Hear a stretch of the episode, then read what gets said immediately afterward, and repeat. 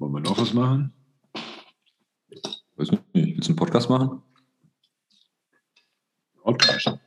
Ja, ich, ich dachte, ich mache eigentlich einen über, über Bananas und so. Ich habe auch eine Idee gehabt. Lass mal was über Barbell machen. Also über Barbell und Bananas. Ja, ja.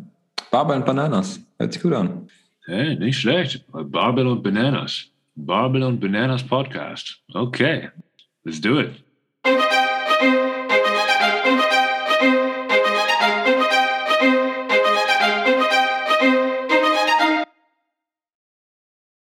Hallo ihr Lieben, es ist mal wieder Zeit für eine neue Folge von Barbel and Bananas.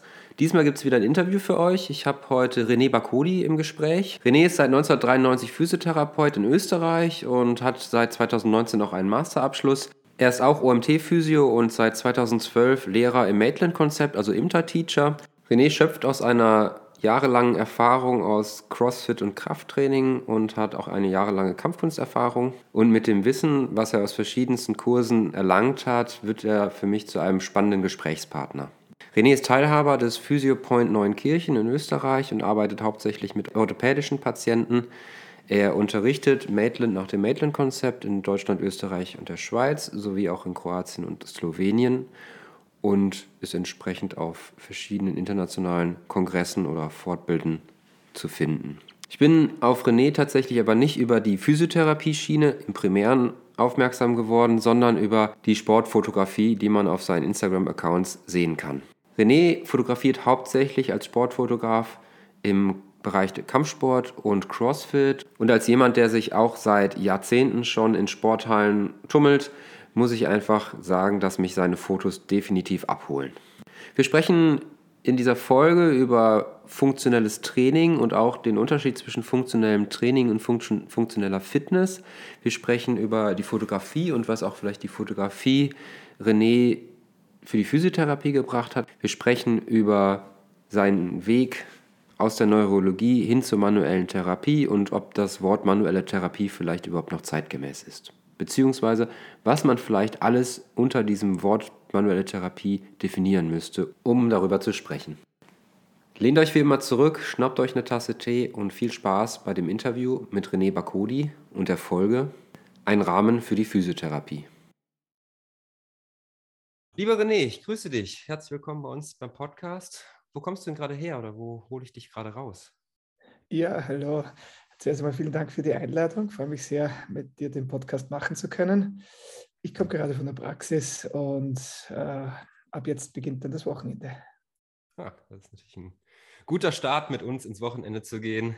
Absolut. Ähm, ich habe mich im Vorhinein ein bisschen informiert über dich und äh, wenn man dich googelt oder auch bei Instagram mal guckt, da gibt es einige wilde Fotos von oh. starken Männern und Frauen. Äh, die sehen alle nach harter Arbeit aus. Das sind Crossfitter, das sind Kampfsportler, das sind Sportler generell.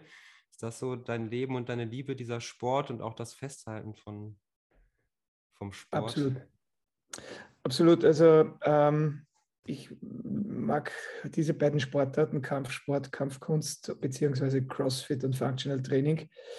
Ähm, dem Kampfsport habe ich mehr oder weniger altersbedingt jetzt den Rücken zugedreht, aber äh, CrossFit lässt ihn super machen. Und ich fotografiere tatsächlich sehr gerne. Das äh, ist eine große Leidenschaft und das versuche ich halt möglichst in einer guten Qualität umzusetzen.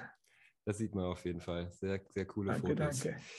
Ähm, da würde ich gerne auch, glaube ich, sicher nochmal gleich drauf zurückkommen. Ähm, Vielleicht mal einmal so vorab, das sind Fotos, die sehen sehr nach harter Arbeit aus. Und wenn ich mir so deinen, deinen Lebenslauf oder deinen Background angucke, du bist Maitland-Teacher, ähm, wenn ich das so richtig gehört habe, ist das auch harte Arbeit und auch eine intensive Zeit, denke ich, auch diese, dieses, in, diese, in diese Lehrerposition zu kommen. Magst du vielleicht so zum Einstieg mal ein bisschen erzählen, wie wird man über oder wie, wie ist denn diese mhm. Reise so als Maitland-Teacher? Wie bist du auch dazu gekommen, selbst den Entschluss zu fassen, dich auf so eine doch, denke ich, herausfordernde Reise irgendwie zu begeben? Ja, sehr gern. Ähm, ja, das kann ich grundsätzlich bestätigen. Es ist anspruchsvoll, aber es hat sich für mich auf jeden Fall ausgezahlt. Also ich bin seit 1993 schon Physiotherapeut und Ähm, habe zuerst im neurologischen Bereich begonnen zu arbeiten, was mir auch wirklich sehr viel Spaß gemacht hat, aber über kurze Zeit lang dann zu dem orthopädischen, traumatologischen Bereich gewechselt. Und äh, nach der Sportphysio-Ausbildung war so die Frage, was könnte der nächste Kurs sein? Und da hat eine Kollegin gesagt, ja, mach doch Midland, das ist super, die fangen gleich direkt auch mit der Wirbelsäule an und da lernst du die Dinge, die du wirklich brauchen kannst. Hm, okay, gut, keine Ahnung, was Midland ist, aber schauen wir uns das mal an, hat interessant geklungen, habe mich für den Kurs angemeldet und war eigentlich schon von Woche 1 äh, begeistert, wie das damals der Jan Hermann, Jan Hermann von Minnen äh, vorgetragen hat und wie er das vermittelt hat und die haben mich total identifizieren können damit. So bin ich dann Woche für Woche durch dieses Konzept gegangen und äh, die Begeisterung ist äh, immer mehr gewachsen, ähm, so ich gesagt habe, gut, das, das, da möchte ich dranbleiben, das macht mir mega Spaß. Parallel habe ich schon in meiner Ausbildung, also in meiner äh, Krankenhauszeit, wenn ich im Krankenhaus gearbeitet habe, begonnen zu unterrichten. Ich habe ähm, für Pflegepersonal Dinge unterrichtet. Ich habe ähm, für die Arbeiterkammer Heben und Tragen, Ergonomie unterrichtet. Ich habe äh, sogar damals begonnen, schon im AKH etwas über Literaturrecherche im Internet äh, zu unterrichten. Das war noch relativ neu damals alles. Wie man auch immer zu so, so Dingen kommt dann, ne? so Stück für Stück irgendwie. Ja, genau, genau. Also die Dinge, die mich interessiert haben und dann hat sich das eine und das andere ergeben. Und na, nachdem ich mit der Ausbildung fertig war, Midland, die elf Wochen, ähm, wusste ich eigentlich schon davor, hey, das würde ich gerne selber auch machen. Also unterrichten hat mir mega Spaß immer gemacht und das wäre doch was. Und das beginnt dann so, dass man einen Observer-Kurs hat. Das heißt, man muss sich bewerben und äh, mhm. braucht mehr oder weniger die Empfehlung von Kollegen. Und beim ersten Kurs muss man kleine Dinge bereits unterrichten. Und dann kriegt man halt Feedback, ob das Sinn macht, dass man da weiter tut. Und Gott sei Dank ist das positiv ausgefallen. Ja. Und dann äh, dauert die, die Reise zum Lehrer in der Regel mindestens sieben Jahre. Das heißt, äh, pro Jahr assistiert man einen kompletten Grundkurs von vier Wochen. Der zieht sich ja üblicherweise so plus minus über ein Jahr.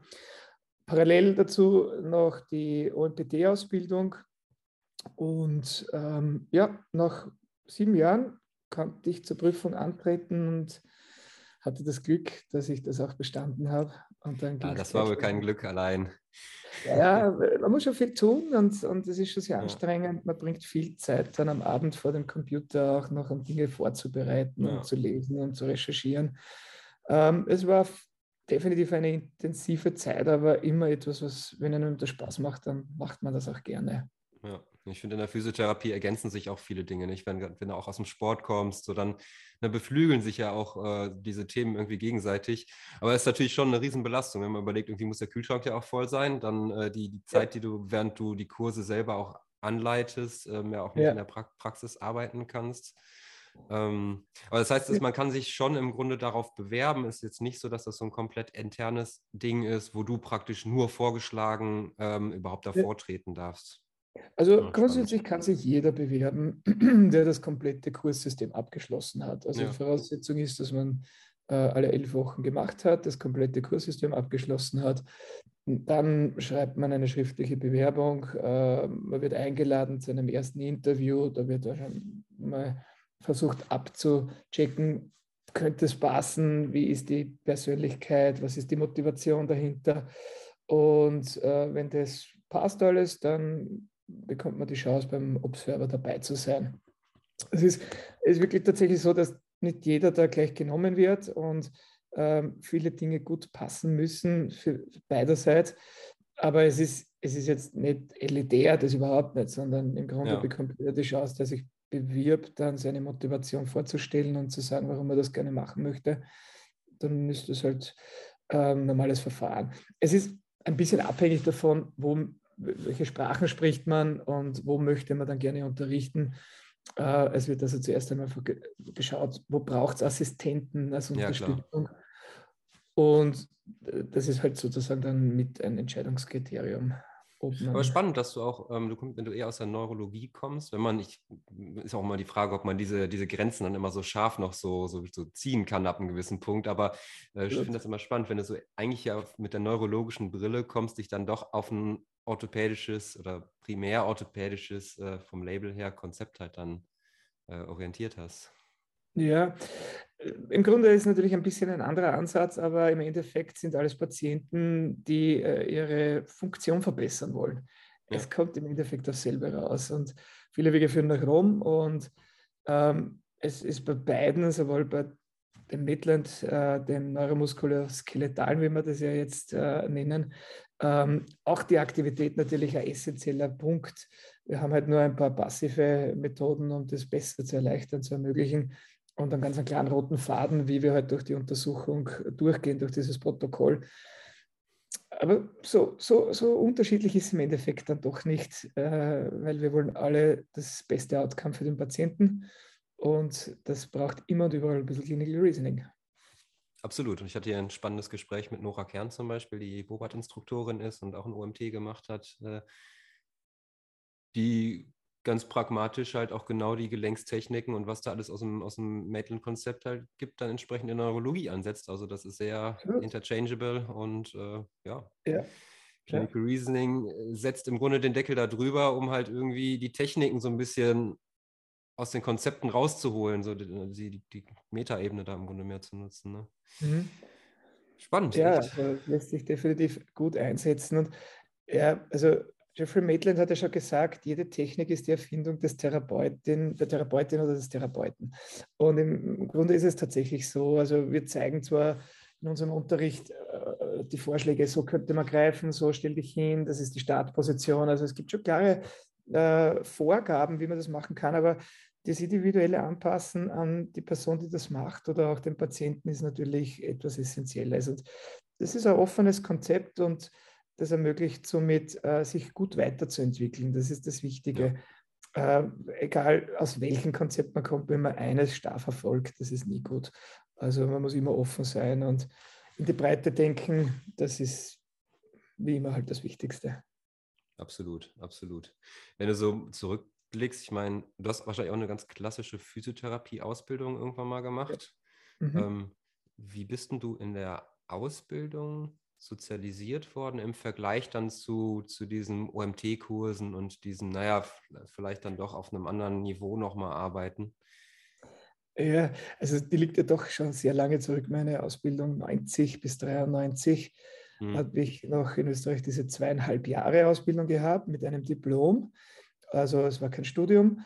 Und ähm, das war interessant, das war gerade so dieser Übergang zu dieser Zeit, wo wir nicht mehr die Assistenten für physikalische Medizin waren, sondern wir waren der erste Jahrgang, der dann diplomierte Physiotherapeuten mhm. genannt wurden. Es wurde uns äh, verkauft als der mega neue Erfolg und wir sind jetzt alle ähm, viel besser, weil wir keine Assistenten mehr sehen. Das habe ich tatsächlich auch geglaubt. aber schnell eines Besseren belehrt worden, was unsere Position ist. Und äh, ähm, ja, damals war halt Wissenschaftlichkeit alles noch kein echtes Thema ja, oder nur sehr gering. Und das hat sich halt in der Zukunft dann immer mehr entwickelt mit den Jahren, dass man halt gemerkt hat, okay, so geht es nicht weiter. Meine manuelle Ausbildung war auch nicht super prickelnd. Wir haben zwar eine gute Lehrerin gehabt, aber es war so, dass sie oft geheißen hat, ja, das lernen sie halt dann in den folgenden Kursen. Also wir haben ein ja. bisschen an den Fingern und an der Hand gearbeitet nach Kaltenborn. Und ähm, obwohl das sicher ein interessantes Konzept ist, haben wir halt nie etwas über Wirbelsäule so gelernt. So, das ist uns immer, immer vermittelt, wow, das ist für euch jetzt noch zu heikel, wenn ihr da hingreift und Darum die, die, da das kenne ich übrigens auch noch, diese, diese ja? Sprüche. Und ich habe meine Ausbildung okay. 2011 begonnen. Also, äh, okay, schau. Ja, das war mit auch der Grund, warum ich mich wahrscheinlich zuerst mehr für die Neurologie interessiert habe als für die manuelle Therapie. Ja. Und ähm, ja, mit dem Metlin-Konzept hat sich das dann geändert. Und jetzt arbeite ich ja sehr viel auch mit Andreas Gattermeier zusammen im, im Sinne von dem Master in Krems, wo diese hm. OMT Ausbildung stattfindet. Ich nehme mit ihm die Prüfungen ab und jetzt sehe natürlich, dass wir eh nicht das Rad neu erfinden, sondern wir haben halt unterschiedliche Zugangsweisen, aber wenn man von gewissem äh, höheren Niveau ist, kann man sich sehr gut unterhalten, egal aus welchem Konzept man kommt. Und das finde ich eigentlich sehr, sehr gut und sehr toll. Aber der Einstieg war für mich halt äh, eher, naja, okay, bisschen Hand mobilisieren kann ich jetzt, aber das war's. okay. Ja. Ähm, wenn du das gerade sagst, äh, wenn du gerade die Uni in Krems erwähnst, meiner Info nach ist da auch primär das Konzept Kaltenborn äh, im Unterricht oder habe ich das falsch? Ja, es ist halt organisiert vom Andreas Gattermeier und seiner Gruppe grundsätzlich äh, ins Leben gerufen. Dadurch ist natürlich das, ähm, würde ich sagen, vielleicht ein bisschen Kaltenbornlastig. Wobei ich, ich denke, es ist jetzt, es ist offen. Also hm. einerseits unterrichte ich äh, beim Bridging-Kurs, das heißt, diejenigen, die aus dem Kaltenbahnkonzept oder aus anderen Konzepten kommen, bekommen eine dreitägige Einführung über, was ist Maitland, wie funktioniert ja, das, ja. alle auf einem Niveau sprechen. Ich unterrichte auch äh, einzelne Einheiten, ähm, BWS, Hand und so weiter. Und also es, es gibt Maitland-Einflüsse definitiv, auch äh, von den Neuralen gibt es diese äh, Neurodynamic Solutions, also äh, auch hier äh, ein anderes Konzept wieder. Also sie bemühen sich sehr wohl, Konzept offen zu sein und äh, unabhängig zu sein. Es ist immer Frage, wo bekomme ich Vortragende natürlich, die auf einem äh, gewissen Niveau unterrichten können. Und sehr viele Teilnehmer kommen auch aus Deutschland und da ist es äh, durchaus so, dass halt sehr viele Kaltenbahnausbildung genossen haben. Darum, ja, viele der Teilnehmer kommen aus dem Kaltenbahnkonzept. Es gibt auch Unterrichte im Kaltenbahnkonzept, aber nicht nur. Also es ist wirklich offen und meiner Meinung nach äh, für alle geeignet, also ja. definitiv auch für diejenigen, die nicht primär aus dem Kaltenbahnkonzept kommen. Und ist auch eine schöne Ergänzung. Also ich habe auch ja. Kaltenborn erstmal die ganz normale Ausbildung gemacht und dann halt danach über, über den Master in Osnabrück äh, bei Harry von Pickatz die Maitland-Schiene mhm. auch noch kennengelernt. Und also für mich ist das als, als Synergie und auch als zwei Denkweisen oder als zwei Sichtweisen erstmal super erleuchtend, beziehungsweise erweiternd erstmal und ähm, kann mich ja dem bedienen, was halt gerade nötig ist. Oder auch wenn es auch nur ein Bild, Bild von einer Bewegung oder von dem ist, was halt vielleicht drin stattfindet oder auch nicht. Ne? Ja, ich, ich sage immer dazu, im Grunde hat jeder einen Korb, wo er in, in den Laufe des Jahren halt einfach äh, Informationen und Wissen sammelt und äh, im Grunde sollte man halt immer was in den Korb reingeben. Und äh, keiner soll jetzt irgendwas total verändern und äh, nur weil es vielleicht eine andere Person sagt. Das wäre komplett der falsche Weg. Also jeder muss seinen Weg finden, wie er das machen möchte und jeder muss sich bemühen, halt bestmöglich zu behandeln und ähm, jetzt müssen wir es halt auch versuchen, so evident wie möglich zu machen, was natürlich nicht immer einfach ist, weil es einfach wenig Evidenz gibt. Aber das, das, dieses Offensein, das ist im Endeffekt, äh, was wichtig ist. Ja, und jeder soll dann das Konzept machen, wo er sich dann halt wohler fühlt. Absolut. Wobei bei der Evidenz ja nochmal, ne, vielleicht hier an der Stelle auch zu betonen, es gibt ja einmal interne und externe Evidenz und gerade das Maitland-Konzept lebt ja sehr von diesen Single-Session-Changes. Also dem Test, Retest-Veränderung und das ist ja genauso Evidenz. Ähm, ja, es, Im Kleinen es, halt. Wäre verlegen, wenn man sagt, das ist Evidenz, wenn ich ehrlich bin. Ja, es ist ein wichtiges Prinzip von uns und äh, es funktioniert sehr gut. Aber wir dürfen hier nicht von Evidenz sprechen. Das wäre. Ja, ich meine jetzt nicht von wissenschaftlicher Evidenz, sondern okay, von dem, was gut, ich ja, halt ja, am Patienten beweise. Äh, ja. Was, ja, wenn man sich, wenn ich mir einfach nur Patientengeschichten anhöre, was teilweise in Therapie passiert, halt, oftmals ja nicht passiert, dass halt vorher nicht untersucht wird und nachher auch nicht untersucht wird. Und dann wird halt, ich sag mal, so klassisch sechsmal Massage gemacht, wenn man es mal ja, äh, kurz einblenden diese Standardprogramme, will. Das genau. ist eben genau. das Problem, wenn ein Standardprogramm äh, abgelaufen, also abläuft. Das ist aber interessant, weil das merke ich auch jetzt immer noch in den Kursen, egal wo. Ähm, selbst auf einem höheren Level, sehr viele Physiotherapeuten suchen nach einem Rezept. Ja. Was mache ich bei der Bahnscheibe L5S1? Ja, was muss ich da für Technik anwenden? Und dann sagen wir immer, ah, schade, weil genau um das geht Ja. Wir haben das Problem, dass wir in der Evidenz halt eben Leitlinien bekommen und Vorschläge und es werden halt bestimmte Techniken untersucht und dann wird automatisch diese Technik über alle anderen Patienten drüber gestülpt. Okay, vielleicht passt es für 90 Prozent sogar. Wir haben aber immer noch 10 Prozent, die dann durch den Rost fallen und das ist schade. Darum ist mein, mein Ansatz ganz klar, ähm, wir müssen halt das Clinical Reasoning, äh, das ist das, was zählt. Natürlich äh, wenn ich zwischen zwei oder drei Techniken auswählen kann und bei der einen Weise, es gibt eine wissenschaftliche Untersuchung, dass sie äh, bei vielen Patienten gut hilft und bei der anderen dass das eigentlich nur Placebo ist, Dann werden wir für die erste entscheiden, wo es mehr Evidenz darüber gibt. Oder was natürlich sein kann, ich muss mir schon immer die Frage stellen, wie wurde, die, wie wurde das untersucht? Weil unser Problem ist sehr oft oder auch den Gegnern der manuellen Therapie, dass sie sagen, da gibt es keine Evidenz drüber, darum machen wir es nicht. Und das ist der komplett falsche Ansatz. Ja? Wir müssen einfach sagen, okay, wie kann ich dann das beweisen? Wir haben alle das Gefühl, hey, das funktioniert super. Ich, ich habe so tolle Erfolge mit meinen Patienten ja. und plötzlich sagt jemand, das ist nicht Evidenz, also lasse ich das weg. Und das ist mega schade. Wir müssen uns nur die richtigen Fragen stellen und äh, vielleicht müssen wir die Antworten neu formulieren. Also das ist extrem häufig. Ja? Also gerade bei uns jetzt im Mittelkonzept, wir diskutieren das sehr, sehr häufig. Erklärungsmodelle ändern sich total, ja? weg vom mechanischen hin zu neurophysiologischen Ansätzen. Wir wissen viel, aber wir wissen ganz viel auch noch nicht. Und das ist unsere große Zukunft, denke ich, dass wir da einfach mit diesen neuen Ausbildungen, die halt einfach äh, Bachelor und Master und PhD äh, mäßig jetzt dann sind, das wird alles in Zukunft besser werden, hoffentlich. ja, also den, den Vorteil von diesen, von diesen Studiengängen ist ja meiner Meinung nach vor allem diese, diese riesen Scientific Community, die irgendwie dahinter hängt. Also dass man halt gerade nicht mehr in diesen kleinen Ausbildungszentren hängt, die wie so kleine gallische Dörfer oder Inseln irgendwie für sich alleine arbeiten, sondern dass die Tür halt aufgemacht wird und halt einfach, naja, Wissen halt im Grunde konsumiert, also ist konsumierbar, aber halt äh, greifbarer auch im Endeffekt wird, mhm. weil man auch mehr Zugang dazu kriegt. Mir fallen da zwei gerade Sachen gerade ein. Einmal würde mich mal spannend interessieren. Ich blicke jetzt so auf knapp ja, zehn Jahre äh, Physiotherapie zurück. Ähm, du, du, erzählst das alles so locker, dann habe ich da die Ausbildung gemacht und hier, oder waren das sieben Jahre äh, äh, mhm. Lehrerausbildung und so, Hand aufs Herz, wie oft hast du gesagt, boah, ich schmeiß den Mist hin, weil ich kann mich da an mhm. einige Tage dran erinnern, ich gedacht habe, boah, das ist ein, echt, Okay, ich muss das revidieren. Einmal. das war äh, ganz kurz bevor ich mit meiner Lehrerausbildung fertig war. Wir mussten eine, eine äh, Case-Example schreiben. Ja? Also keine wissenschaftliche Arbeit, aber doch auf wissenschaftlichem Niveau ein Fallbeispiel. Und das musste in Englisch sein. Und das hm. war, okay, Englisch, ja, habe ich gehabt. Wir haben uns in der Impter immer auf Englisch unterhalten, aber war nicht super Firma im Englisch. Und plötzlich musste ich eine Arbeit schreiben. Okay, ich habe das gemacht.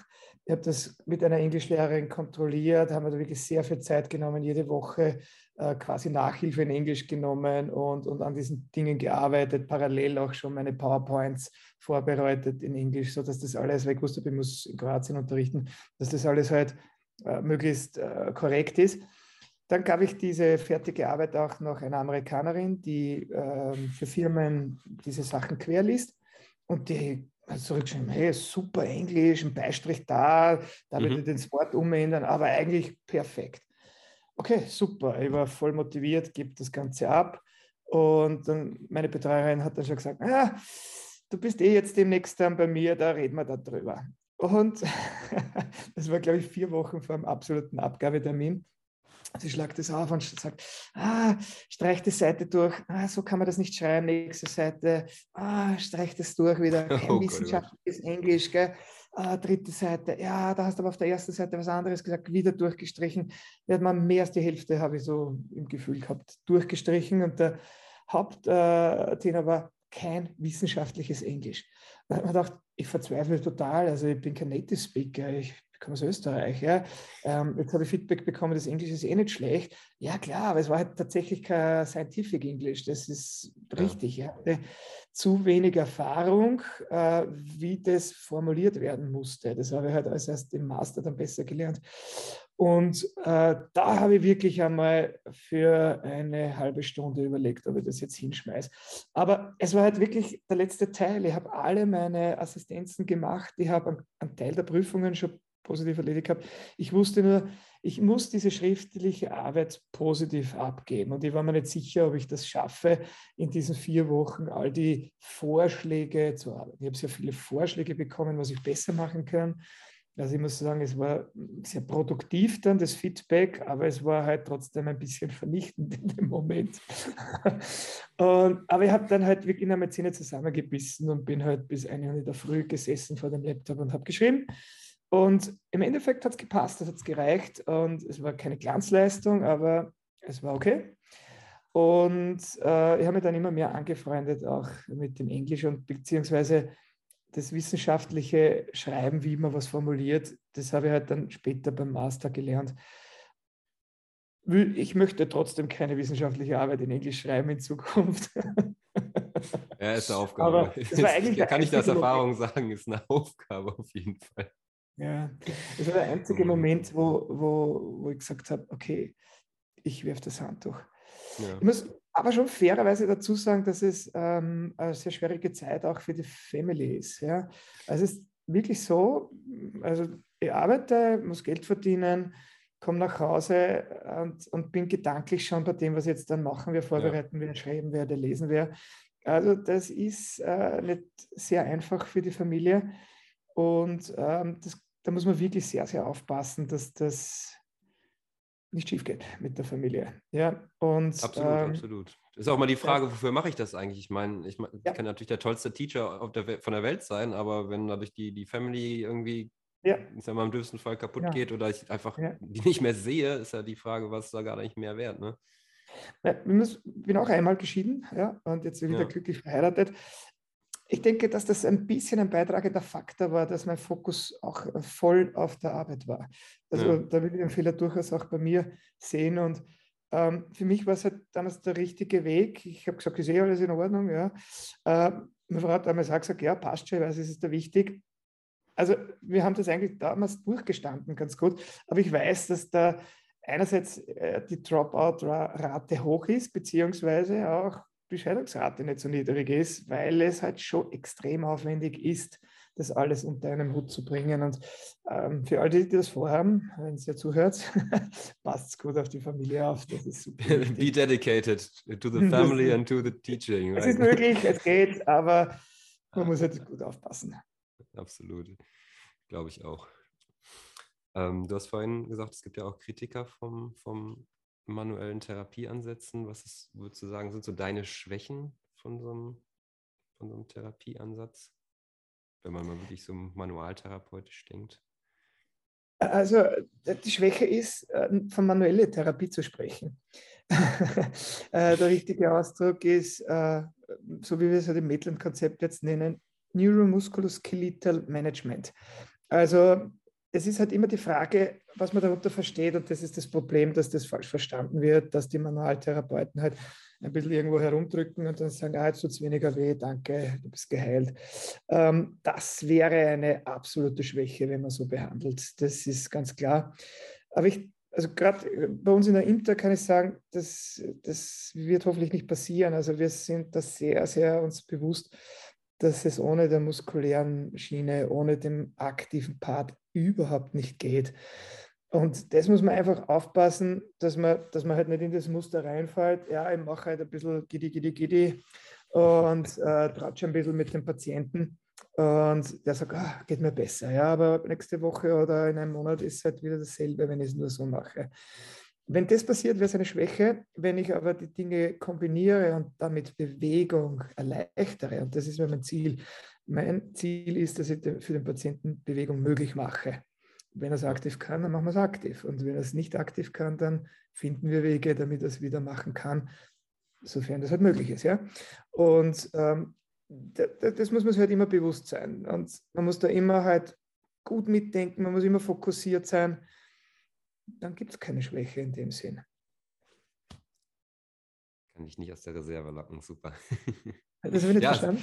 Ich kann dich nicht aus der Reserve locken, super. Nee, genau das ist ja, also dieses, dieses Aufbrechen von diesem Wort manuelle Therapie und dieses, ja. dieses eigentlich erstmal das Definieren, was meint da jeder mit. Da wird ganz, also ich glaube, da wird auch einfach mit unterschiedlichen Definitionen über Dinge gesprochen. Dann gibt es ganz viele Diskussionen, hands-on, hands-off und so weiter. Mhm naja, wir haben halt ein Nervensystem, das fängt im Rezeptor an und hört irgendwo im, im zentralen Nervensystem mit allen Anteilen von Cortex bis äh, ähm, limbischen System auf und alle Teile müssen adressiert werden, oder? Ja, absolut. Und, äh, das Spannende ist herauszukriegen, welcher Input da an der richtigen Stelle nötig ist. Und das kann manuell sein, das kann zentral sein.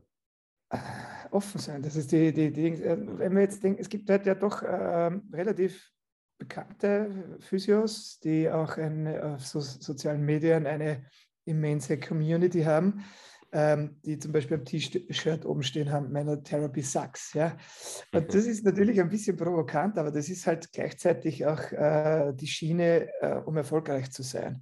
Man muss polarisieren. Ja? Absolut. Und ähm, ohne Namen zu nennen, wir kennen noch eine zweite, äh, speziell in Deutschland, bekannte Linie, die jetzt sich gerade breit macht und alles sagt, alles ist eine Lüge, die äh, Abnutzung gibt es nicht und wir, du weißt, was Wobei ich meine. die ja noch nicht mal ja. therapeutischen Hintergrund haben.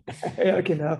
Und es ist halt, so kann man natürlich viele Followers bekommen, so kann man über Polarisieren eine Community aufbauen, aber das ist halt echt mega schade. Und äh, so soll es nicht funktionieren. Wir müssen schauen, dass wir zusammenarbeiten alle. Und jeder hat halt seinen Weg, wie er dorthin kommt. Und äh, wenn wir uns bemühen, das äh, so, so, so sinnvoll wie möglich für den Patienten zu machen und einfach reflektieren über unser eigenes Handeln, dann ist die Chance groß, wirklich groß, dass wir den Patienten sehr gut behandeln. Und das ist wichtig. Also äh, das ganze Polarisieren, das geht mir halt ein bisschen am, am Nerv und am Geist. Und äh, das ist halt schade, weil in der Mitte. Das Gute ist halt, finde ich, bei so einer Pol beim Polarisieren, dass halt, wenn man sich darauf einlässt und es um die Sache geht, dass Diskussion entsteht. Ja. Ähm, weil ja, einfach auch mal Meinungen klarer auseinander sind, als wenn alles eine harmonische Masse ist, wo irgendwann alles ja easy und das, ne, wenn alle sagen, ja, ist ja alles neurophysiologisch, ja, ist doch logisch, dann wird halt auch nicht diskutiert. Das, die Gefahr besteht ja auch. Ähm, und dann sind wir auch wieder bei diesem Mustererkennen-Problem. Ich meine, wir sind als Menschen totale Mustererkennungsmaschinen im Endeffekt. Wir wollen ein Kochbuchrezept und wenn die uns natürlich jemand liefert, als Patient oder als Therapeut, dann total gut, dann, dann springe ich ja voll drauf an. Ja. Das Problem ist nur, dass die Probleme im Alltag, ich meine, also ich arbeite in einer, in einer Schmerztherapie, wo wir Patienten haben, die teilweise 30 Jahre Schmerzen haben, da sind die ganzen Sachen nicht mehr so einfach auseinanderdröselbar und auf ein Problem reduzierbar, sondern sie sind halt ein Tick komplexer. Absolut. Und da muss man sich auch ein bisschen fragen, mit welchen, pa oder sind das eigentlich, also ich sag mal, bei den Menschen, wo, wo, wo es einfache Lösungen gibt, oder vielleicht nicht einfache Lösungen, wo es wo es so eindimensionale Lösungen gibt, wie groß ist das Potenzial, dass sie überhaupt eigentlich wirkliche Patienten in dem Sinne sind? Ja, Oder- durchaus groß. Also ich, ich, es hängt schon sehr ab, in welchem Setting man arbeitet. Ja? Und das ist natürlich, ich habe das bemerkt, wie ich auf der Neurologie gearbeitet habe. Ich habe also schwerpunktmäßig MS-Patienten und äh, Tumorpatienten gehabt. Das heißt, für mich war das so, dass sowieso jeder Zweite irgendwann im Endeffekt eine neurologische Erkrankung bekommt. Ich habe jeden Tag täglich nichts anderes gesehen. Ja. Und es hat einen, einen äh, riesen Impact auf mich gehabt, auch auf, auf die Dinge, so wie ich, mein, wie ich gelebt habe. Aber für mich war das damals, ah, ich muss das Leben genießen, weil über kurz oder lang schaut es eh nicht gut aus. Ja? Und das hab, hatte ich zu dem Zeitpunkt aber nicht realisiert. Und da, da bin ich dann rausgekommen, indem ich halt gemerkt habe, okay, gibt eh andere Leute auch noch. Und wenn man jetzt in einer Praxis arbeitet, wo man mit Sportlern arbeitet, die halt eine Verletzung haben, dann kann das relativ einfach und gut sein, sofern die halt jetzt äh, von der Compliance dementsprechend äh, mitmachen. Das ist halt das Problem. Ja. Aber klar, wenn ich so wie du in einer Schmerzklinik oder so arbeite, dann ist das so viel komplexer und so viel schwieriger, dass es keine eindimensionale Lösung gibt und dass eben das Multidisziplinäre im Vordergrund steht. Ich bin mir sicher, dass es einfache Lösungen gibt und einfache Rezepte. Das dürfen wir auch nicht vergessen, weil das ist schon etwas, was wir immer wieder jetzt da, das fällt mir sehr auf, wenn, wenn man über Wissenschaftlichkeit und so redet, es wird eigentlich immer über Schmerz gesprochen. Das tut dem Patienten weh und der kommt ja, weil es weh tut. Stimmt schon, aber manche kommen einfach nur, weil sie den Funktionsverlust haben und sagen, der Schmerz, ja, der ist da, aber der stört mich nicht, aber ich kann halt nicht das und das machen. Und wir müssen aufpassen, dass wir nicht alles auf den Schmerz ähm, fokussieren. Das ist halt nur eine Komponente. Und ähm, ja, halt da gut aufpassen, dass wir uns da nicht drin verlieren in dem Ganzen auch. Eben wichtig, keine Frage, brauchen wir nicht drüber diskutieren. Aber es ist, es ist alles ist möglich, von super, super einfach bis mega komplex. Ja. Hm. Schwupps haben wir das Clinical Reasoning wieder, um einfach auch zuzuweisen im Endeffekt. Ne? Was vielleicht mich als Therapeuten angeht, dass ich auch nicht alles behandeln muss, sondern vielleicht einen Mitarbeiter abgeben kann oder einen Kollegen oder einfach da auch zu gucken, wer kann eigentlich was und natürlich auch selber zu adressieren, okay, ich brauche gerade das oder das. Du hast jetzt gerade gesagt, äh, es geht ja im Endeffekt darum zu gucken, ähm, einen Patienten in die Funktion zu kriegen, in Bewegung zu kriegen, in die Partizipation im Endeffekt auch zu kriegen. Ähm, wenn ich mir so dein, deine Fotos da angucke, du bist auch selber ordentlich am Trainieren, machst viel funktionelles Training. Wir haben gerade auch, gerade auch nochmal gesagt, natürlich, es gibt auch Patienten, die haben gar keine Schmerzen, die, denen fehlt einfach die Bewegungsfähigkeit in welcher Form auch immer oder Grundlagen, was zu bewegen. Ja, absolut. Vielleicht so, ich bin die letzten Jahre sehr viel immer wieder über diesen, äh, diesen Term äh, Functional Fitness oder funktionelles Training gestolpert und habe für mich so ganz lange nicht definieren können, was ist jetzt eigentlich funktionelles Training? Weil es gab dann Functional Patterns, dann gab es von Greg, Greg, Cook den FMS, diesen Functional Movement mhm. Screen, das war wieder irgendwie inhaltlich was anderes.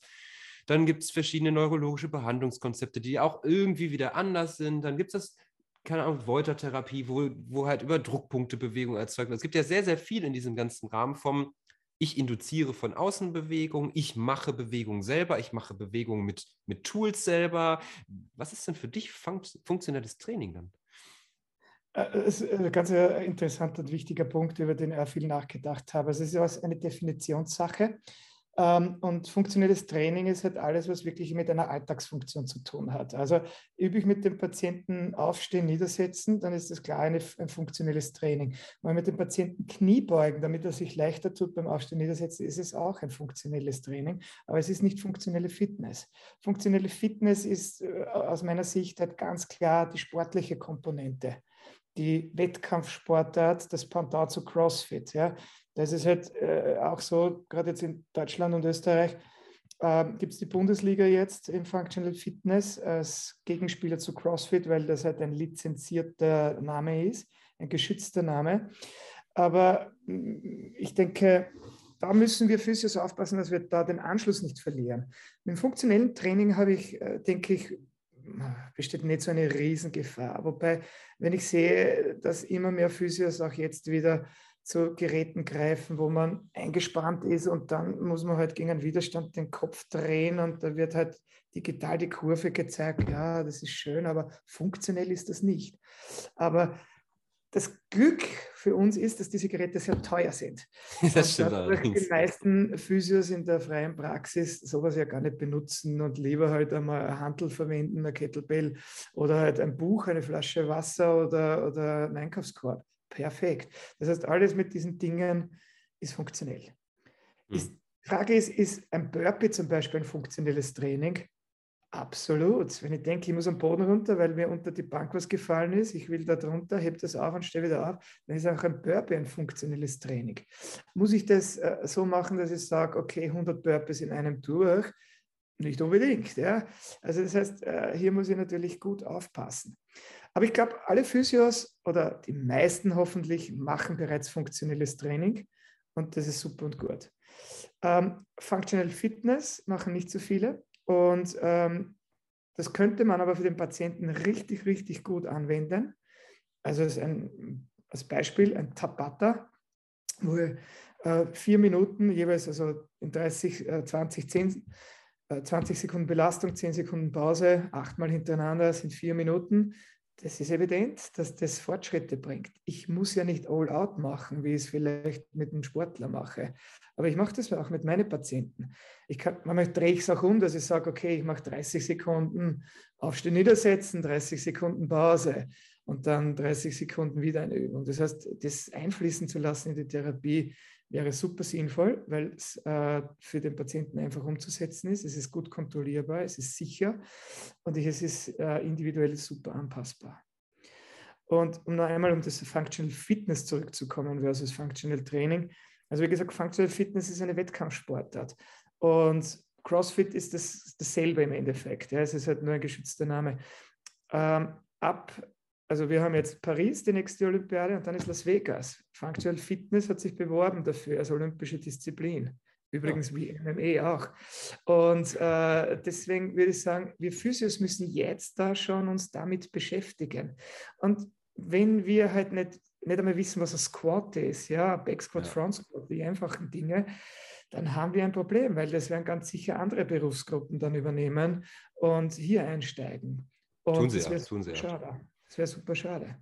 Bei den ganzen Personal Trainern. ich habe viel darüber nachgedacht, auch, ob man sowas nicht anbieten sollte für Physiotherapeuten. Und mittlerweile gibt es das auch bei uns ein bisschen in Österreich schon, ähm, dass, dass man wirklich sagt, okay, hey, es müsst trainieren einmal mit Langhandel, mit Kurzhandel, mit Kettlebells, die Dinge, die ihr auch in der Praxis haben könnt. Ihr müsst eine Idee haben, wie fühlt sich das an? Und was ist eigentlich wirklich ein Muskelaufbautraining? Weil wir Physios sagen immer Muskelaufbau. Das keiner, keiner von uns macht das. Ja? Wer Die trainiert wenigsten.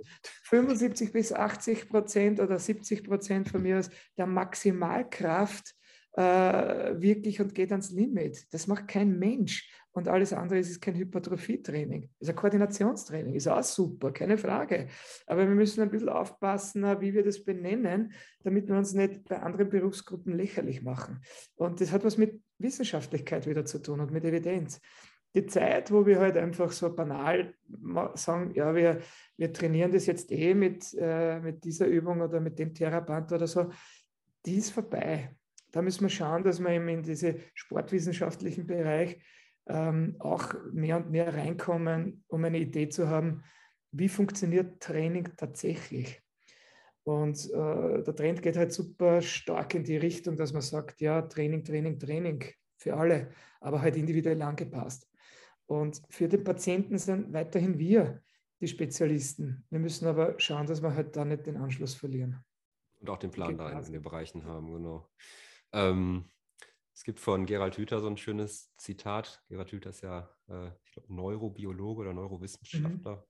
Ähm, er sagte, Lernen muss unter die Haut gehen. Ich finde immer unter diesem, diesem funktionellen Ansatz ganz wichtig, so dieser, dieses Thema, das muss mir Spaß machen, das muss auch eine Sinnhaftigkeit geben. Also das muss dem Menschen, der das macht, auch, also es muss nicht einfach nur so ein, ich sag mal, so ein doofes Hausaufgaben machen sein, sondern es muss halt dem Menschen auch ein Lächeln auf die Lippen zaubern oder zumindest die Sinnhaftigkeit dessen, dass er sich dafür auch gerade anstrengen muss, zu vermitteln und nicht nur aufgrund der Angst, ein äh, ungesundes Leben zu führen, sage ich mal, oder schmer weiterhin Schmerzen zu haben. Also die Angstkarte wird ja sehr oft gespielt, habe ich so das, äh, das Gefühl. leider, ja.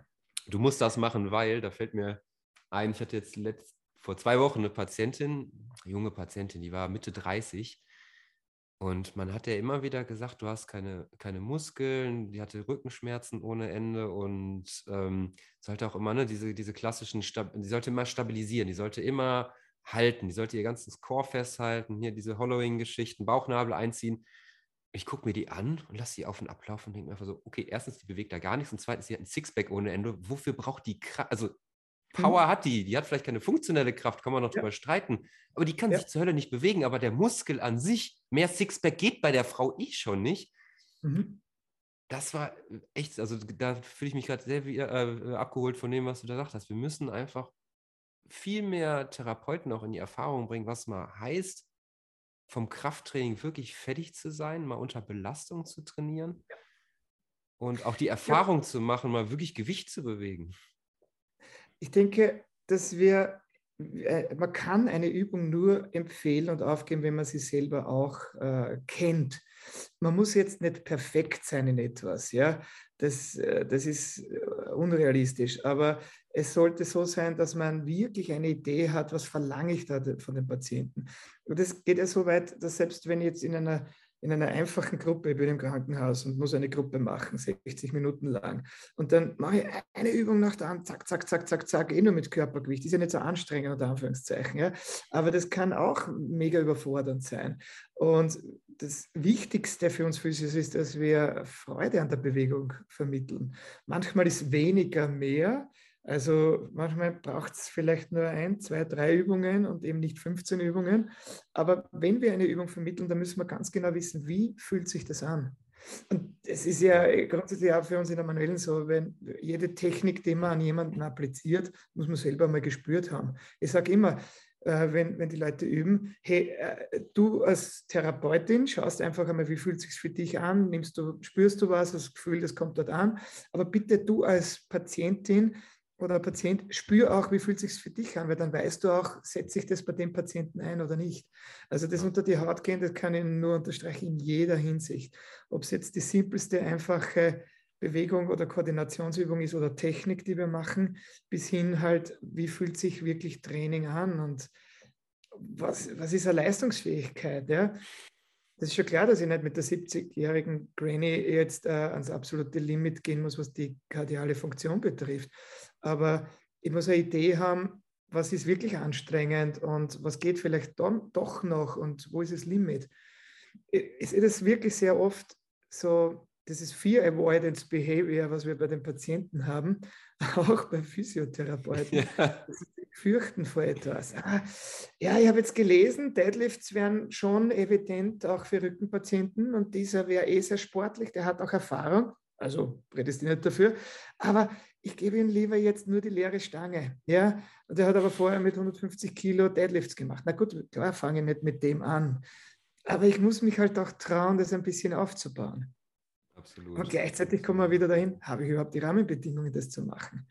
Und das ist halt meistens nicht der Fall. Und man kann sehr viel mit Körpergewicht machen. Ich finde das äh, absolut eine super Sache oder auch mit Theraband. Ich finde das nicht schlecht.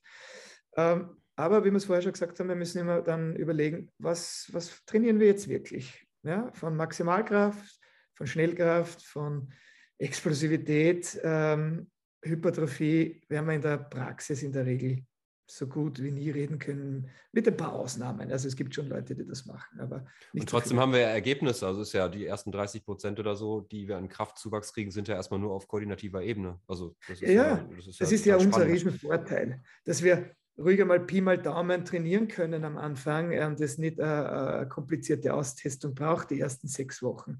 Das ja. stimmt absolut. Also das möchte ja, dass das nicht falsch verstanden wird von mir. Also man darf das schon so machen. Man muss das nur halt verfolgen und kontrollieren und schauen, gibt es diese Leistungssteigerung und vor allem, was ist das Ziel? Wo möchte ich hin? Das heißt, es muss halt das Ziel definiert werden und nur dann kann ich halt eine Therapie machen. Ja. Klingt, klingt, logisch, aber äh, bin mir nicht sicher, ob es immer so gemacht wird meistens geht es im komplexen und auch hektischen, zeitgetakteten Arbeitsalltag dann irgendwie unter. Also da, ich glaube auch, da, da braucht man für sich selber auch ein paar Standards, die man einfach rausgearbeitet hat, damit man sie in, de, in der Hektik dann oder zumindest in diesem getakteten Arbeitsalltag dann umsetzen kann. Ähm, was ja. ich ganz wichtig fand, du hast ja gerade gesagt, äh, ne, ich muss mal, also wenn ich mich so zurück überlege, also wenn ich, ich habe auch eine Physio-Ausbildung gemacht als erstes, bevor ich dann meine, mein Studium angefangen habe. Ähm, und ich war immer der Erste, der sich gemeldet hat, wenn es irgendwie darum ging, vorne was äh, vorzumachen, beziehungsweise was, dass an einem was gezeigt wird. Also eigentlich hat sich dann ab einem gewissen Punkt schon gar nicht, keiner mehr gemeldet. Ich habe mich zwar dann auch nicht gemeldet, aber es war schon klar. Und alle haben ja. an einem gewissen Punkt war das so ein Running Gag, dass ich eigentlich da vorne saß und man hat halt an mir gezeigt. Was für ja. mich halt immer sinnig war, weil ich kannte das früher aus dem Sport, äh, eigentlich überall her wenn mich jemand anpackt, wenn, wenn mir jemand zeigt, wie wird ein Hebel angesetzt, ne, ich kriege halt darüber das Gefühl, wo ist das Limit, wo ist die Grenze ähm, und dass dieses, diese Grenze auch oftmals deutlich weiter verschoben ist als das, was ich als Neuling in dem Bereich gerade kenne. Also ich brauche ja irgendwo das, dieses perfekte Gefühl, was mir ein Dozent, ein Lehrer, ein, jemand halt, der einfach jahrelang Erfahrung hat, geben kann. Aber ich brauche auf der anderen Seite das Gefühl von dem, wenn ich selber übe, beziehungsweise auch jemand, der neu ist, an mir übt. Also ich habe früher ganz Zeit lang sehr, sehr gerne mit Anfängern trainiert, zum Beispiel beim Sport. Und dann irgendwann eine Zeit lang nicht mehr, weil mir irgendwann die Verletzungsgefahr zu hoch geworden ist. Aber mhm. ähm, ich brauche auch genauso das Feedback, ah, okay, da drückt jemand nicht richtig, das tut mir weh. Das möchte ich nicht beim Patienten machen.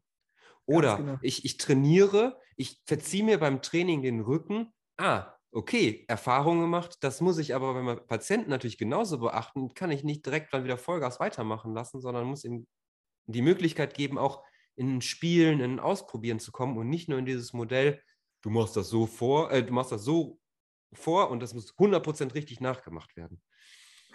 Wir müssen vielleicht nur dazu sagen, dass wir beide jetzt nicht propagieren, lerne durch Schmerz. Warum nicht? Das ist das Leben. Aber ich nee, gebe dir natürlich schon. recht. Wobei, man muss Folgendes sagen, ähm, ich kenne das natürlich von meinen Unterrichten auch so, dass es bestimmte äh, Leute gibt, die sagen, ich möchte, ich möchte Sex an mir und andere, die das gar nicht wollen. Und das hängt ein bisschen vom Typus ab. Ist man ein visueller Typ, dann ist es wahrscheinlich besser, wenn man dahinter steht und zuerst einmal das sieht, wie ja. das gemacht wird. Aber wenn man taktiler Typ ist, äh, dann will man das spüren halt.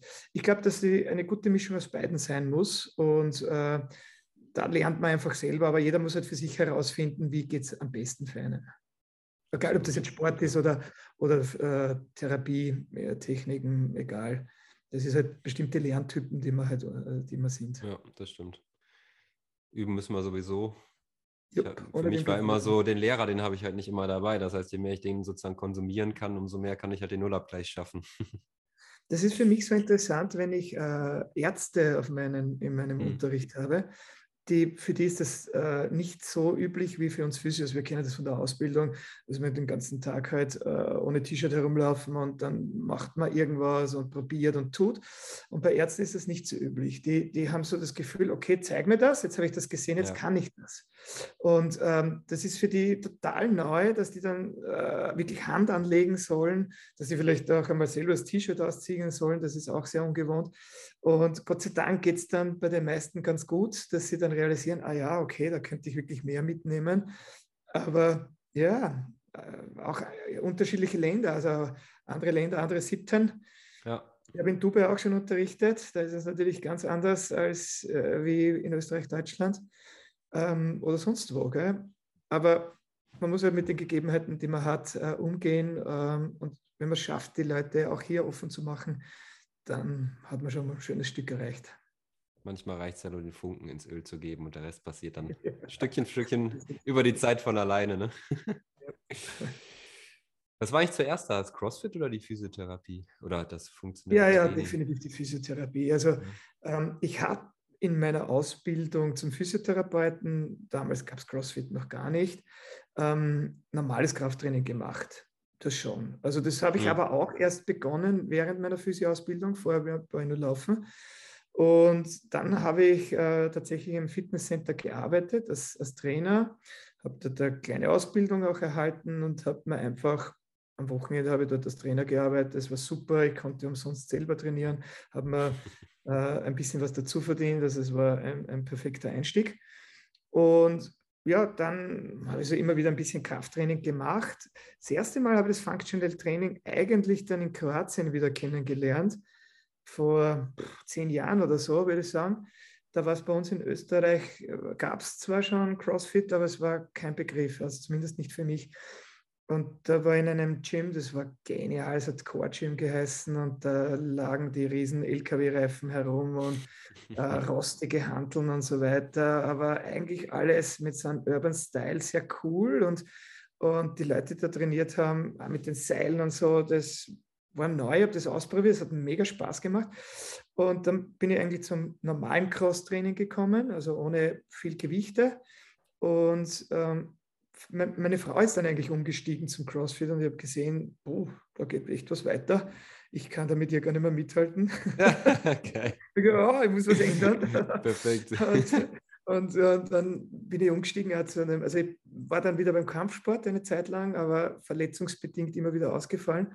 Und das war eigentlich der Hauptgrund, dann, dass ich so CrossFit mache, weil ich wollte meine eigene Verletzung vom Knie rehabilitieren. Ja. Und es hat mehr oder weniger gut funktioniert. Und im Endeffekt habe ich jetzt entschieden, ich bleibe da eher beim CrossFit und ich lasse das, das Brazilian Jiu-Jitsu, jetzt ich 50 mit dem 25-Jährigen, da, die sind halt einfach so viel schneller. Die Verletzungsgefahr ist einfach äh, extrem hoch. Äh, ja, also beim CrossFit ist alles viel kontrollierter. Das ist das Gute. Es gibt so immer wieder Verletzungen dort auch, aber wir wissen aus den Studien, dass die nicht höher ist als in anderen Sportarten. Ja, ja. Und, ja das sieht auch, glaube ich, viel wild aus einfach. Ne? Ich glaube, dass, dass das Thema ist wirklich dieses, dieses Kontrollierte, dass halt viele Dinge kontrollierst du halt. Es gibt halt keinen Ball in dem Sinne oder keinen, ja. keinen, keinen anderen Spieler, der sozusagen reingerätschen kann. Oder auch ja. ne, beim, beim, Kampf, beim Kampfsportarten ist ja auch viel einfach die Reaktion des anderen, die noch mit ins, ins Game geht. Absolut. Aber man, ich sag, man struggelt ein bisschen mit sich selbst, weil äh, je nachdem, wie man motiviert ist, man sieht, der eine schafft dieses Gewicht, man möchte jetzt auch dieses Gewicht schaffen. Technik ja, gut, klar. Wird ja uninteressant. Ich will nur mehr das Gewicht darauf bringen. Die Gefahr besteht einfach und da hängt es halt sehr viel von der eigenen Disziplin ab, dass man sagt, okay, Technik, Technik, Technik, Training, ähm, dann ist es ja überhaupt nicht gefährlich. Ja? Also es ist wirklich super ungefährlich. Aber klar, wenn ich, wenn ich das ignoriere und einfach halt versuche, äh, 100 Kilo irgendwo über Kopf zu bringen, dann kann es schief auch ausgehen, das ja, ist klar. Absolut. Wie heißt, wie heißt das so schön? Uh, ja. There are no black belt techniques, there are only basic techniques performed on a black belt level, right? Absolut, ja. Das habe ich immer auch äh, bei den äh, Seminaren und so weiter gehört von, von den Schwarzgurt, hey, die einfachsten Dinge, die machen wir jetzt nochmals, aber wir arbeiten an Details, ja. Und auch beim, bei den Wettkämpfen gewinnt der Schwarzgurt mit der äh, Weißgurt-Technik, aber er kann sich halt um diese Nuance besser einsetzen. Das hat mir ja so gut gefallen am Brazilian Jiu-Jitsu, weil es halt das Schach am Boden ist, diese Strategien. das ist Wahrnehmen und Fühlen, ja, das war super. Es ist nicht brachiale Gewalt, sondern du musst einfach reagieren. Und ich habe zehn Jahre Wing Chun gemacht, wo ich halt sehr viel geübt habe, dieses Wahrnehmen und Spüren aber es war nie ein Wettkampfsportart. Äh, ja, und darum hat es mich über kurz oder lang dann nicht mehr interessiert. Ich wollte ein bisschen in den Wettkampf gehen. Das war schon sehr, sehr genial. Und ein bisschen weine ich dem jetzt schon noch nach. Und ich überlege immer, ob ich nicht doch noch einsteigen soll. Schauen wir mal. Wenn wir mal Bescheid, dann komme ich rum. Dann komme ich rum. dann treffen wir uns auf der Matte. Ja, aber ja, das, das kann ähm, machen. gerne. Ähm, aber ja, gerne. das ist auch, glaube ich, so ein Riesenthema, so ähm, dieses Lernen in diesem Komple also dieses, dieses Lernen von Kampfkunst oder von Sport, in diesem komplexen Geschehen immer wieder zu den Basics zurückkommen, bringt einem natürlich auch in der Therapie total weiter, auch immer wieder zu gucken, okay, wie viel brauche ich eigentlich gerade und reicht nicht gerade diese Basic, nennen wir es Technik oder was auch immer aus an dieser Stelle als Input da rein und der Rest, der kommt schon. Ähm, das finde ich immer, also das hat mich da sehr, also ich bin auch schon boah, seit sehr, sehr vielen Jahren in diesem ganzen Kampfkunstthema unterwegs und habe diese, diese, mhm. diese Sätze immer wieder gehört über die ganzen Jahre und das ist irgendwie so in Fleisch und Blut übergegangen. Das, äh, ja, erinnert gerade. Sag mal, ähm, Gibst du mir so, eine Sekunde, ich muss die Tür zu machen, weil sonst wird es jetzt ab.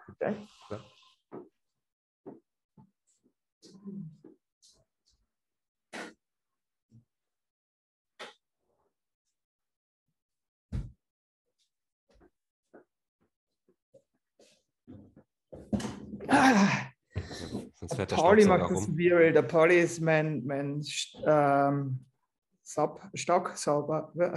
Staub, Staubsaugroboter. Ich habe auch gerade überlegt, wie rum kommt das denn jetzt? Schwieriges Wort. Ja. okay, ich habe ihn eingesperrt, den Pauli. Perfekt. Lass mal einmal eine Schnittpause machen. Sag mal, wenn wir jetzt so über Basics sprechen. Ich, ähm, ganz kurz noch, ganz kurz noch, warte, gib mir hm. noch eine Sekunde.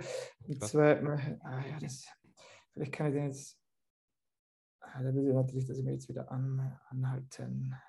Du weißt doch, die Geister, die ich rief. So, jetzt, jetzt ist leise, jetzt ist alles gut.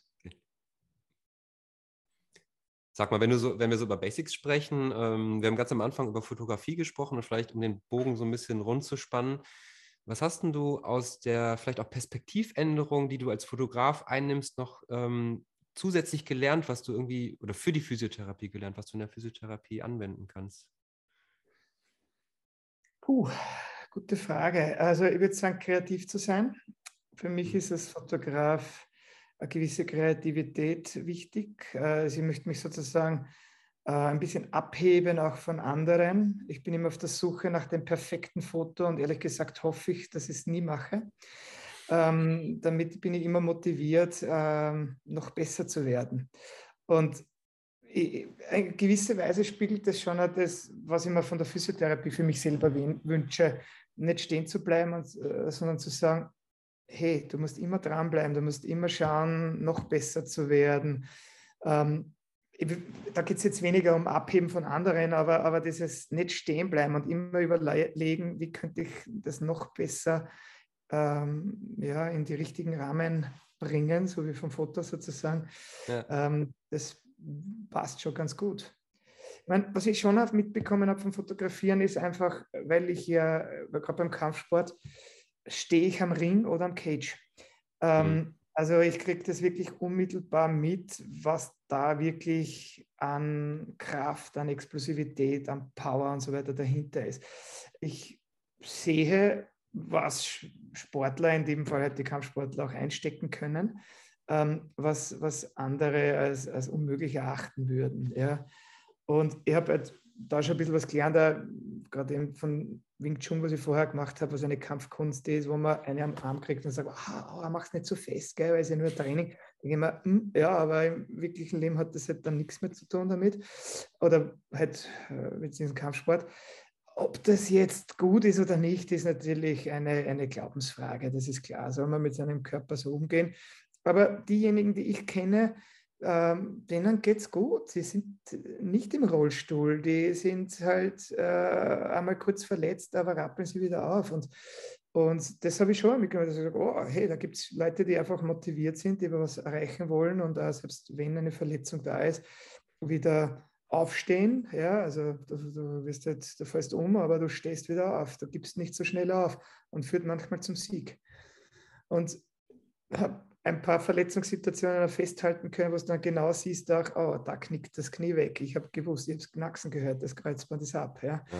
Und ähm, das hilft mir jetzt für die Physiotherapie vielleicht weniger, außer dass ich sehe, okay, das ist wirklich die, die, die Belastungsrichtung, wo das passiert, das würde ausreichen, auch ohne Fremdeinwirkung sozusagen, äh, wenn du da wegknickst, auf das musst du aufpassen.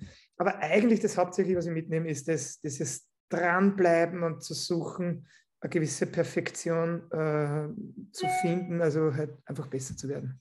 Ja, spannend, spannend, echt spannend, cool. Lass uns langsam zum Ende kommen. Ich habe drei Fragen noch vorbereitet, die jeder unserer Gäste bekommt. Die darfst du gerne aus dem Bauch raus beantworten. Wie lange du die beantwortest, ist dir überlassen. Ähm, genau. Frage Nummer eins. Welches Bewegungsthema ist deines Erachtens total unterbewertet? Äh, es kommt darauf an, was man unter Bewegungsthema versteht, aber ich würde es tatsächlich wieder zu diesem Functional Fitness hin äh, jetzt äh, sehen, dass wir Physios einfach das ein bisschen ignorieren und wir, oder nicht wir, wir müssen aufpassen, aber es gibt halt viele, die halt keine Idee haben über die, die Begriffe, die international jetzt anerkannt sind und das ist schade, meiner Meinung nach. Frage Nummer zwei, was ist Bewegung für dich?